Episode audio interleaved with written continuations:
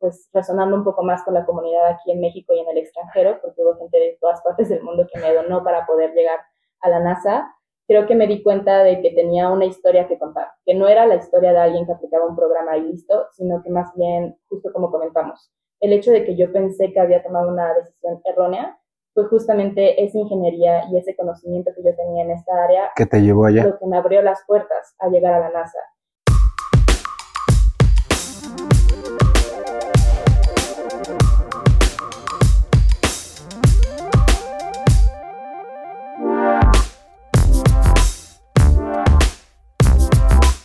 Bienvenida Ivana, de verdad que es un gran gusto tenerte el día de hoy aquí con nosotros. Muchas gracias por la invitación.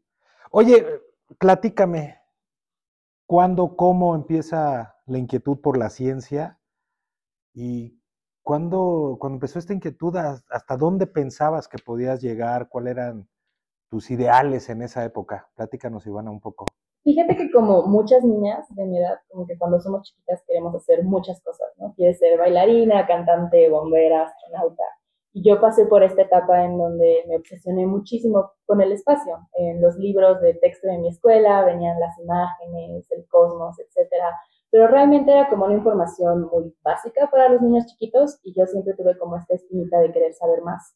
Entonces, cuando tenía aproximadamente como 10 años, mi papá me compró mi primer telescopio y vi la luna por primera vez a través del el lente y vi los detalles y los colores. Y ahí yo siento que fue cuando empezó como todo este trayecto, en donde me di cuenta que todos mis sueños y todos mis objetivos ya no cabían en la Tierra, sino que estaban allá, en el espacio. Sin embargo, pues sí hay como muchos estereotipos, ¿no? Incluso desde muy pequeña, pues me vi como con estos comentarios de que a lo mejor por ser mujer iba a estar mucho más complicado. Y además no solamente era mujer, sino que era mexicana. Y en México no había como tanto apoyo en los programas espaciales, así que poco a poco fui creciendo y me fui como abandonando esta idea de que yo iba a poder llegar a dedicarme a la ciencia espacial. Eh, sin embargo, pues creo que algo bonito de los niños es que siempre seguimos soñando y seguimos como queriendo hacer tantísimas cosas y creo que nunca abandoné el sueño. De alguna u otra manera la vida me llevó por otros caminos, estudié cosas distintas, pero al final siempre tuve como esa chispita que yo sabía que mis sueños y mi futuro estaban en el espacio. Oye, con lo que nos estás platicando, recuerdo cuando era yo pequeño y mis amigos y, hoy mis hijos y todo, hay a cierta edad donde dices, este, todos, ¿eh? yo quiero ser astronauta, policía o doctor, ¿no? Entonces, este, y pues el tema del espacio, el tema de la ciencia, pues se empieza a reducir por, por diferentes situaciones. Y ir a la ciencia y con todo lo que nos estás platicando, ¿cómo es tu encuentro con este programa que saca la NASA y, y, con lo que nos estás diciendo, mujer, mexicana y todos los issues que podrían estar alrededor de la NASA y después ser seleccionada entonces, platícame de cuando llegó el programa, cómo aplicaste, qué sentías cuando estabas aplicando, porque no solo fuiste tú, fueron muchas personas. Platícanos todas esas etapas y cuando llegan y te dicen, eres tú.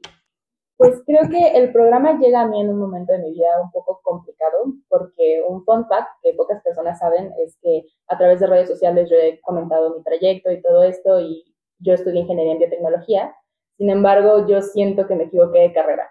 Entonces, para mí estaba en un momento en donde estaba confundida con el camino que yo había seleccionado, no sabía si había tomado la decisión correcta o no, y me tocó a la mitad de la pandemia. Entonces era de que yo estaba súper ansiosa, deprimida, y realmente quería como recuperar ese poder y reenfocarme a algo que realmente me apasionara, ¿no? Volver a reubicar mi carrera en un camino que me llevara un poco más cercana a lo que me gustaba.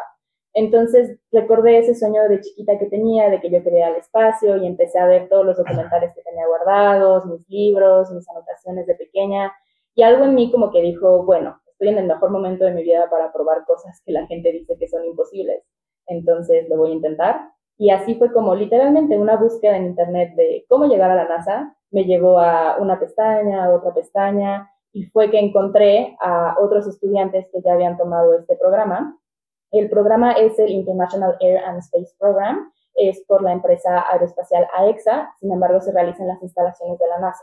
Y tiene como ciertos convenios con ella, etcétera. Entonces empecé por AEXA y me di cuenta que tenían este programa y empecé a ver la historia de los alumnos que habían ido ahí antes, que ahora se dedicaban a muchísimas cosas en la industria, trabajaban en Tesla, en la NASA, en Blue Origin. Entonces me emocioné porque pensé, si ellos pudieron a esa corta edad, ¿por qué yo no podría hacerlo? ¿no? Y por qué todos los chicos y chicas que soñan con convertirse en astronautas no podrían hacerlo. Sin embargo, creo que siempre está como esta parte de la duda e incluso, insisto, todos estos comentarios de que eres mujer, eres mexicana, no vas a poder, mejor concéntrate en una carrera que te dé más dinero, que sea más segura, etcétera, pues estaban como dentro de mí todavía, ¿no? En ese proceso que yo estaba debatiendo si se aplicar o no aplicar, pero creo que lo más importante de todo ese proceso es que me di cuenta que no perdía nada, que lo peor que podría pasar es que me quedara igual y decidí, ahora sí que como dicen, chicle y pega, y pegó. y literalmente durante este proceso lo que nos pidieron es eh, realizar un proyecto de investigación eh, que pudiéramos aplicar al espacio. En mi caso yo me enfoqué en tratar de ligar lo que me apasionaba con mi carrera e hice una investigación sobre células cancerígenas en condiciones de antigravedad. Entonces es una rama de estudio completamente nueva, eh, la biotecnología espacial apenas está empezando, entonces algo raro para mis profesores y para los compañeros que sabían que estaba haciendo esto porque nadie lo estaba haciendo, pero justamente ahí estaba lo interesante, porque poco a poco iba yo retomando cómo orientar mi carrera a algo que realmente me gustara, ¿no? Y afortunadamente con este proyecto fue que me aceptaron. Eh, fue una espera pues como de algunos meses en lo que hice las entrevistas, porque tienen que checar tu nivel de inglés, cuáles son los proyectos en los que estás trabajando, qué quieres hacer cuando estés en el programa, etcétera. Y pues la verdad es que yo recuerdo que yo pensé que ya no iba a quedar, porque ya se habían tardado muchísimo. Y dije, bueno, pues lo peor que pudo haber pasado es que no pasara nada, X. Pero recibí el correo en mi bandeja y la verdad es que al principio estaba súper emocionada. Fue como de, no inventes, lo logré, qué padre. Y luego recordé que el programa pues tiene un costo, ¿no? Para poder ir, para viajar. Eso es algo bien importante porque viene una oportunidad, pero después viene el reto del recurso para viajar, para estar ahí y, todo lo que puede implicar eh, los temas de gasto, pero también viene la fuerza de luchar por un sueño. Entonces hiciste algo muy interesante en redes sociales, platícanos. Justamente al tratar de encontrar como, bueno, ya me metí en este lío, ya alcancé el sueño, pero era como la mitad del sueño, ¿no? Porque aunque me habían seleccionado, creo que la parte más difícil era la parte de conseguir recursos, porque no dependía solamente de mí. Em, en ese sentido, lo que hice fue recurrir a las redes sociales porque había escuchado de varios casos de éxito de personas que hacen crowdfunding o que ponen en las redes sociales como los proyectos en los que están trabajando y pues al mismo tiempo puede que no sé si va a salir, no sé si me van a ver, si a alguien le va a importar lo que estoy haciendo, pero voy a lanzar una moneda al aire y de nuevo, ¿no? Eh, fue un post que realicé pidiendo como, contando un poco mi historia, pidiendo donaciones, vendiendo playeras para poder financiar como todos los costos del sueño y la verdad es que se viralizó en redes sociales y ahí fue donde entendí una cosa súper importante y era literalmente el poder que tiene las redes sociales y el poder que tiene el Internet para conectarnos, pero también para ayudarnos a conseguir nuestros sueños. En este proceso, ¿cuánto tiempo se llevó más o menos? Este, y platícanos ahorita, pues ya está el programa en la NASA. ¿Qué tanto te sirvió estudiar algo que creías que no te iba a funcionar? ¿Sí? Cómo te sientes hoy en día y cuál es esa gran experiencia al haber aplicado en este programa. Muchas veces puedes decir, ah, yo me voy a meter un programa, voy a estudiar esto, una especialidad, una maestría, diferentes cosas, y llegas, le estudias y dices, pues la tengo que acabar porque ya me metí, ya la pagué, no la puedo dejar trunca, pero pues no es lo que yo quería o no me sirve en lo que, en el expertise que yo tengo. Sí, sí me identifico por completo y creo que todo nace de la problemática de que tenemos la sensación de que con 18 años de vida tenemos que decidir, qué hacer los próximos 40, ¿no? 45 años de vida laboral. Y creo que en mi caso particular yo sí sentí esta presión de me encanta la ciencia, pero quiero estudiar en una, buena universidad, eh, quiero trabajar en algo que se me dé dinero, entonces muchos factores me hicieron tomar una decisión que hasta cierto punto podría verse precipitada, sin embargo, a lo largo de pues, todo este proceso de conseguir los fondos y que mi historia fue pues resonando un poco más con la comunidad aquí en México y en el extranjero, porque hubo gente de todas partes del mundo que me donó para poder llegar a la NASA, creo que me di cuenta de que tenía una historia que contar, que no era la historia de alguien que aplicaba un programa y listo, sino que más bien, justo como comentamos, el hecho de que yo pensé que había tomado una decisión errónea fue justamente esa ingeniería y ese conocimiento que yo tenía en esta área que te llevó allá lo que me abrió las puertas a llegar a la NASA. Y creo que eso cambió mi chip por completo, porque ya no importaba si yo había tomado una buena decisión o una mala decisión, sino lo importante era qué iba a hacer yo con las herramientas que ya tenía en ese momento y cómo iba a aprovechar las oportunidades que se me estaban abriendo a partir de ese programa, porque no fue nada más el programa, sino que a partir de eso empecé a crear contenido en redes sociales, empecé a dar entrevistas y sobre todo y lo que yo más me llevo es que empecé a inspirar a muchas más niñas a perseguir carreras en la ciencia que me he encontrado, me he encontrado en la universidad y me dicen, por ti yo estudié tal carrera. Y creo que es una gran responsabilidad poder representar a las mujeres en ingeniería en el extranjero, pero también me da mucha satisfacción saber que poco a poco estamos abriendo camino para que más niñas entren en este tipo de programas y que definitivamente yo no sea la primera, eh, más bien fui la primera, pero que no, no sea la última en hacerlo. Ahorita estás platicando algo, está de moda que hoy es tiempo de mujeres y que hay piso parejo, eh, tanto para hombres como para mujeres en todo. Pero dijiste algo bien importante.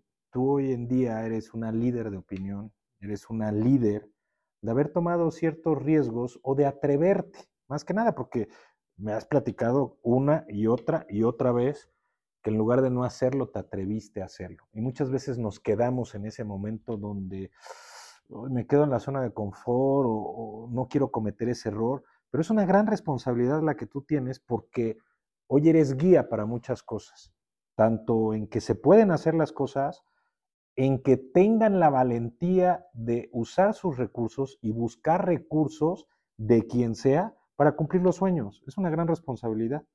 Sí, Te tienes que, que, portar muy bien, ¿eh? En todo. sí, ya tengo los ojos en mí durante... Sí, claro, creo que las redes sociales te exponen de una manera positiva y negativa al mismo tiempo, porque pues evidentemente a lo largo de este proceso yo recibí comentarios súper lindos de gente que le encantaba lo que estaba haciendo, pero también había otros comentarios pues, de gente que no estaba como tan en la onda, no, no estaba como tan a favor de las cosas que yo decía y pues etcétera, ¿no? Como que en las redes sociales siempre están los haters. Exacto. Entonces, pero creo que lo que más me gusta y lo que yo siempre trato de compartir con los jóvenes es que creo que la diferencia entre yo, que estoy ahorita en un lugar donde estoy alcanzando mis sueños, y otras personas que no, es eso, que yo me atreví a dar un paso que a lo mejor otros no, porque no creo que sea un ser extraordinario, con super habilidades, sino que simplemente me atreví a hacer las cosas incluso con miedo. Y creo que uno de los actos más desafiantes que puede hacer la juventud es soñar, pero uno de los más valientes es hacer lo que sea por alcanzar esos sueños, por perseguirlos y hacer los sacrificios que sean necesarios para llegar a, conseguirlos. Estoy de acuerdo contigo, Ivana, y, y de verdad que eres un ejemplo. Eh, nos encanta que estés hoy aquí con nosotros y más para inspirar a los, a los jóvenes, a las niñas, a los niños, desde ahorita que te puedan estar viendo, cómo atreverse. El miedo a veces eh, puede ser un gran consejero, simplemente hay que atreverte para hacer las cosas. Pero estamos platicando de las redes sociales y de lo que tú subes y de lo que tú platicas, independientemente de los que, de los que no estén de acuerdo, pues hay muchos que están de acuerdo. Entonces, es bien importante que, que, que te entrevistemos nosotros y todos los que puedan, porque queremos que todas nuestras niñas y niños y nuestros jóvenes puedan atreverse, pero también dentro del público que tenemos hoy en día, pues también hay mucha gente que quiere desarrollar algo y que no se atreve o que se autosabotea, aunque no sea joven, aunque no sea un niño. Y creo que esto es un claro ejemplo y sería importante que todos te, sigan en tus redes sociales para que conozcan más a profundidad esta historia, más a profundidad estos logros y es increíble lo que estás haciendo para que se acerquen a la ciencia. Me gustaría que ahorita platicaras la importancia que tiene la ciencia y esa gran oportunidad que es para muchos que no la ponen en su, en su pocket list o no la ponen en su lista de opciones. Creo que algo muy curioso con la ciencia es que depende de cómo te la enseñan, ¿no? Si tú tuviste en la primaria un profesor así que te lo enseñaba súper mal, lo más probable es que no te interese, porque tiene su lado complejo, es como las matemáticas, ¿no? Suele ser de las materias que a la gente menos le gusta, como biología, química, física. Sin embargo, creo que en ese sentido la ciencia es una forma de creatividad, es una forma en la que nosotros pensamos y entendemos el universo que nos rodea. Y siento que todo el mundo tendría que conocer un poquito de humanidades, un poquito de arte, un poquito de baile, etcétera, y un poquito de ciencia, porque de esta manera vas a poder entender en dónde existes, el mundo que te rodea. Y algo que me gusta mucho del contenido que hago es que no es contenido científico como si te estuvieran dando una clase normal, sino que busco relacionarlo con lo creativo, ¿no? Busco contar historias, busco armar conceptos fáciles de entender y de digerir para que gente de todas las edades y de todos los contextos pueda entender qué es la ciencia, qué es el espacio y compartirles un poquito de lo que me apasiona, que siento que cuando haces algo con amor y compasión, independientemente de lo que hagas, la gente lo va a recibir y pues esa parte de la inspiración y de decir, bueno, a lo mejor su sueño es ir a las estrellas, mi sueño a lo mejor es otra cosa, pero si ella pudo hacerlo y si ella tiene estas herramientas y este camino recorrido, no hay motivo por el cual yo tampoco pueda hacer lo mismo con mi propio sueño. Los sueños evolucionan, los sueños crecen, los sueños se potencializan. Es importante porque a veces eh, tu sueño fue hacer una cosa y ya estás cumpliendo tu sueño, pero tu sueño está creciendo, está madurando y es importante generar ese camino para seguir yendo hacia, hacia un sueño. ¿Qué le puedes decir a todas estas personas que nos están viendo que tienen un sueño? A veces tienes un sueño y dices, es que no voy a cumplir mi sueño, o si no cumplo este sueño, que a lo mejor no está bien dirigido o no está bien esforzado, no quiere decir que no puedas modular tu sueño. Sí, yo estoy completamente de acuerdo. He platicado sobre todo con gente de mi edad que estamos en esta crisis de los 20, que no sabemos ah, qué hacer. estamos platicando de la edad. que ya nos graduamos, pero es una crisis constante, ¿no? Que pasa a los 40, a los 50, a los 60. Esta, tratar de encontrar tu identidad y en dónde perteneces o qué quieres hacer con tu vida. Y creo que es muy común encasillarnos, ¿no? En que si no logro este sueño, si no logro ser famosa o millonaria a los 20, 30, 40, fracasé por completo. Y en mi caso creo que me he dado cuenta que más bien a lo mejor mi sueño inicial era ser astronauta. Y ahora, por las condiciones, por mi edad, por ciertos aspectos de mi vida, quizá ya no es ese sueño porque evolucionó. Ahora mi sueño es inspirar a las futuras astronautas de México. Yo quiero ser eso que las niñas vean y digan, tiene mi color de piel, habla como yo, se ve como yo, y si ella llegó hasta aquí, yo puedo llegar más lejos. Y ahora eso es lo que a mí me da satisfacción y es algo a lo que yo aspiro, ¿no? Quizás si algún día llego al espacio increíble, no me quiero, ¿no? Ser, ser, guía también. Pero me encanta esta parte de ser guía ahora, ¿no? Y algo a lo que las personas pueden aspirar, ¿no? A estudiar y que conozcan cuáles son las diferentes ramas que pueden estudiar y sobre todo hablando del tema pues de este podcast, pensar fuera de la caja, ¿no? Y pensar cuáles son las otras alternativas y otras ramificaciones que yo puedo hacer con mi vida. Pero vaya que estás pensando fuera de la caja porque la gran mayoría que empieza a cumplir un sueño como tú, con todo el trabajo que, hace, lamentablemente muchas personas dicen, es, mi sueño, es mío y voy yo solo o sola. Y ahorita tú estás diciendo, vénganse, vamos a soñar juntos, traigan sueños más grandes, sean mejor que yo. Y estás marcando cuál es la, cuál es la línea o el camino donde te ha llevado hoy en día a la vida y le estás invitando a los demás que pasen por el camino o que agarren un mejor camino y eso es fantástico.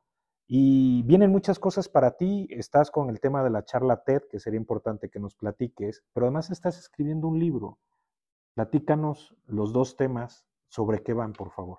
En el caso de la charla TED, voy a estar en un evento en TEDx Morelia en el mes de octubre, por si les interesa ir allá a platicar conmigo y verme. El objetivo de esta charla es justamente incentivar a la gente a mezclar la creatividad con la ingeniería, porque yo soy una ingeniera muy creativa. De hecho, algo a lo que he batallado mucho a lo largo de mi vida es esta sensación de no encajar, porque soy muy creativa para los ingenieros y muy ingeniera para los creativos. Así que un poco va como aterrizar estas ideas de contar mi historia, pero también como estas diferencias que tenemos todos es lo que nos hace únicos y es en donde tenemos nosotros el potencial de cambiar al mundo y de alcanzar nuestros sueños en nuestras diferencias. Y un poco también va por ahí la parte del libro. Yo soy ingeniera en biotecnología, como ya mencioné, pero tengo una especialidad o una concentración en escritura creativa. Entonces es muy chistoso ver mi título y ver mi concentración de ingeniería y además mi parte creativa. Entonces siempre he batallado como con la gente al decirles de que yo quería hacer ambas cosas, ¿no? Y todo el mundo me decía, no, es que si eres ingeniera, tienes que dedicarte solo a los números, solo a la industria, no puedes ser algo más, porque el que mucho abarca, poco aprieta, ¿no? Y yo creo firmemente que había maneras de mezclarlas, ¿no? Y es a través de la divulgación científica que encuentro las herramientas y el medio por el cual yo puedo ser todo lo creativa que quiera y también hablar de ciencia. Entonces, eh, este libro va a tratar un poco sobre temas de astronomía, sobre todo enfocado a los jóvenes y hablar de filosofía, de esta parte de no saber cuál es tu lugar en el mundo, pero es normal porque literalmente todos somos un pequeño punto azul en el universo y realmente las cosas que parece que significan mucho realmente son insignificantes, pero es justo ahí donde radica lo bonito, porque si nada importa, nosotros podemos darle el significado que queramos a las cosas, ¿no? Entonces es un libro en donde hablamos sobre la humanidad, sobre el espacio y cómo humanidad y espacio están relacionadas eh, pues entre ambos. Oye, Ivana, ahorita viene la clásica pregunta de qué viene para Ivana, pero vamos a partirlo en dos cosas. ¿Cuál es el siguiente paso para tu futuro y cuáles son tus planes? Porque puede decir que es lo mismo, pero no es lo mismo. Sí, yo creo que ahorita estoy en un momento en donde se vienen muchas decisiones fuertes, creo, porque hay muchos caminos, como dices, ¿no? Podría ir a perseguir una maestría, podría seguir haciendo divulgación, podría ir a hacer una especialidad. Especialmente me encantaría poder convertirme en astronauta análoga. Este es un tipo de programas en donde tú vas a hacer misiones a diferentes partes del mundo, en donde simulas condiciones de diferentes planetas, o en la Luna, Marte, etcétera, para tratar temas de investigación. Entonces, la idea es ser un astronauta, pero en la Tierra. Y es algo que me apasiona mucho y que me da muchas ganas de perseguir, pero para ello tengo que prepararme mucho más, quiero seguir educándome con respecto al área de la astrobiología, que es algo que me apasiona mucho, eh, mezclar biología con la astronomía, y también seguir formándome en la parte creativa. Creo que realmente ahí está el futuro de los científicos de México, en poder hacer una buena divulgación, poder inspirar a los jóvenes desde chiquititos a poder estudiar ese tipo de carreras y en el futuro ellos van a ser los futuros ingenieros de México y los futuros astronautas y vamos a tener una mejor industria aeroespacial. Entonces, creo que esas son las dos vertientes que tengo ahorita, pero sobre todo, y este propósito mayor que tengo actualmente, es poder inspirar a la gente, inspirar a la gente a tener más confianza en, en ellos mismos y también inspirar a los jóvenes y sobre todo a las niñas a perseguir carreras en la industria aeroespacial. Ivana, quiero agradecer tu tiempo, quiero agradecer que nos hayas platicado las experiencias de vida, de tu trayectoria, de tus sueños, de, lo que viene para ti en el futuro, que seguramente va a ser más grande de lo que estamos platicando ahorita. Y quiero agradecer que hayas decidido poder ser un guía, poder ir caminando, adelantándote en un camino para que muchas niñas, y seguramente los niños también, este, que pueden perseguir los sueños, ya sea en el tema científico, aeroespacial, pero cualquier otro sueño este, también es importante. Pero sobre todo quiero agradecerte porque sin duda es una persona que piensa fuera de la caja. Muchas gracias. Muchas gracias por la invitación y recuerden que el cielo no es el límite, es solo el principio.